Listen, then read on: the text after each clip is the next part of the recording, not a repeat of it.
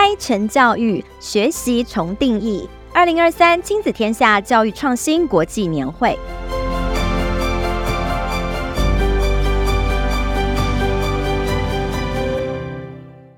大家好，我是亲子天下的总编辑陈雅慧。大家好久不见，还有两个星期就要开学了。今天的节目呢，是亲子天下二零二三教育创新国际年会特别企划系列四集当中的第一集。今年的年会将在十月四日于台北松烟的台北文创举行。主题是 AI 成教育，学习重定义。实体场次的报名已经开始喽，这是一年一度新朋友、老朋友见面交流的时间。有兴趣的朋友，请前往资讯栏的报名网站连结。现场的席次很有限，报名的手脚要快哦。今天 Podcast 节目分成两个部分，第一个部分要为大家介绍二零二三年教育创新国际年会的三个特点。第二部分呢，则是要为大家介绍今年的国际讲者。今年的年会的第一个特点，就是今年的主题是现在大家最关心的 AI 将如何重塑教育。ChatGPT 问世之后，让 AI 技术从大规模的科学家运动变成了全民运动。只要会上网，什么都可以问 AI，什么都能回答。白领的工作，譬如我的工作非常相关的编辑、记者、企划、编剧。翻译、作词作曲、客服、城市设计、老师等等工作都会轻易被取代，因为这些工作若是你只会基本的基础能力，AI 大概都能做到八十分；若是你不会运用 AI，不能够做出超过八十分的成果，你很难不被取代。现在的电脑都可以说人话，不大需要特别用程式语言沟通。大家都非常有感的看见职场还有工作的挑战。新的生成式 AI 面对有范围已经存在的内容，通通都可以学得比人类又快又好。只要是有标准答案的测验，从知名大学的入学考试、期末考试、论文到国家级的律师考试等等，对 AI 来讲都是轻而易举的小事情。在这样的时代，学生为什么还要学习？未来还有什么是教育一定要改变的？若是人类仍旧坚持在框框里头跟 AI 竞争，不要说被取代了，就连生而为人的意义感，很快都会觉得荡然无存了。今年的年会台北场，我们邀请了两位 keynote speakers 从美国连线。第一位是哈佛大学正向心理学的教授班夏哈，他要和我们分享这个时代下要怎么样看待学习的意义。第二个是从美国连线可汗学院创办人萨尔满可汗，他将要分享可汗学院对于 AI 影响教育的分析，以及线上学习平台将要如何利用人工智慧科技发展一对一学习助教的运用。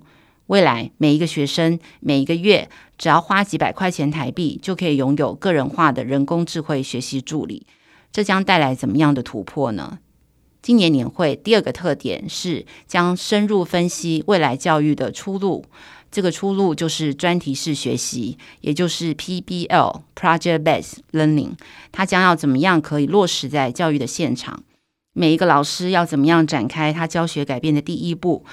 这个论坛我们邀请了 KIST 诚志教育基金会董事长李吉仁老师，分享全台湾十一所 KIST 学校。将怎么用系统的力量陪伴老师，推动面向真实世界的专题学习，同时也会邀请美国以专案学习知名的 High Tech High 学校的校长，从美国线上的和李吉仁董事长以及屏东县原住民实验学校长荣百合的校长交流教学的经验。今年的年会第三个特点是策划了翻转教育的社群场。我们邀请了十五位翻转教育专栏的作家，还有长期合作的老师们，每个人用六分钟短讲的形式分享他们如何重新定义学习的方法。所以在短短的下午就可以吸收十五位教育工作者的深厚的功力。所以请大家要赶快现在就去报名今年的年会。那介绍完今年年会三个特点。第二个部分呢，要为大家介绍今年的国际讲者。第一位，哈佛大学史上最受欢迎的正向心理学教授班夏哈，他曾经在哈佛大学开设正向心理学还有领导心理学的课程，分别获选最受欢迎课程的第一名跟第三名，和当年每学期选修的人数都超过了学生总数的四分之一。他曾经在十年前，也就是二零一三年来台湾演讲。那个时候，我有短短的机会访问他。他是一个非常自律的人。然后我记得他跟我说，他会研究正向心理学，其实是因为当年他在哈佛大学念资讯系的时候，他非常的不快乐。那个时候呢，他是个专业的壁球选手，他还赢过全美的冠军，就读美国最好的大学，成绩也很棒。过去所学到的一切都告诉他，我应该要很快乐，但是他却觉得自己一点都不快乐，所以他很想知道为什么自己会不快乐，要怎么样才可以变得快乐。所以他后来转去念心理系。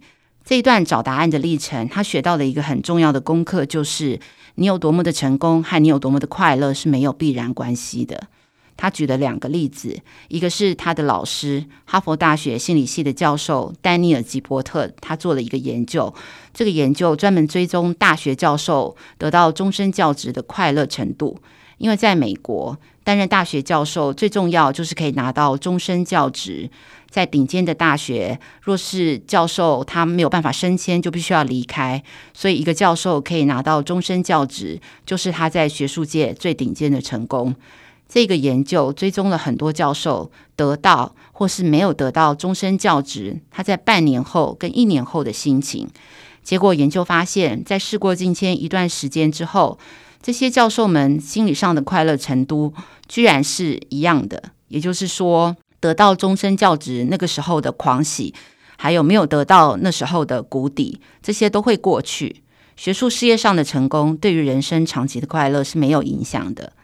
还有一个非正式的研究，就是他每年都会问修他课的大学生：去年四月一日，当你拿到哈佛大学入学通知书的那一天，心情是不是超级的开心？一千多位课堂上的学生，几乎每一个人都举手了。他又问学生第二个问题：“那你拿到入学通知的那一天以后，你是不是相信你会继续快乐一辈子？”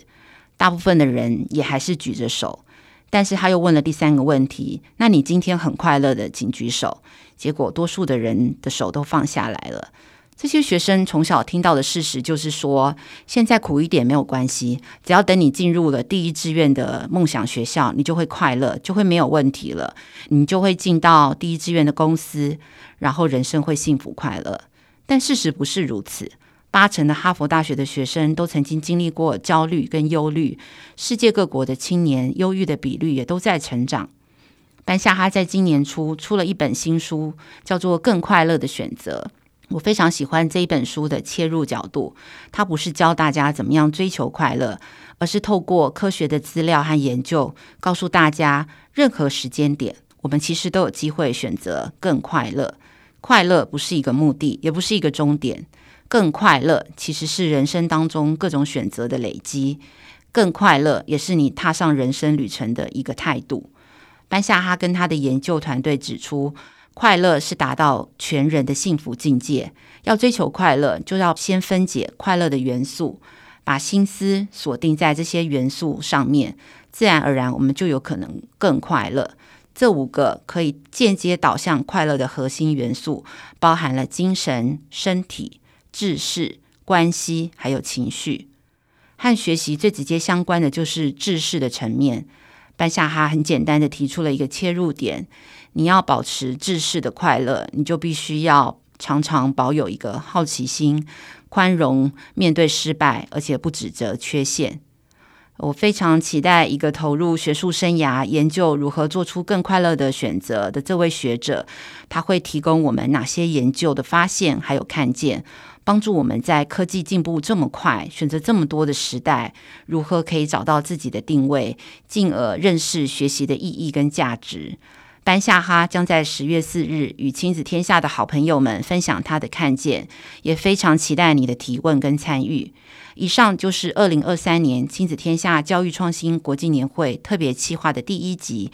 谢谢你的收听。如果你想要知道今年的年会还有哪些精彩的内容，请继续锁定年会特别企划 Podcast 的第二集到第四集。还有，请记得立刻点击下方链接，教育创新国际年会的网站报名。我在现场等你来哦。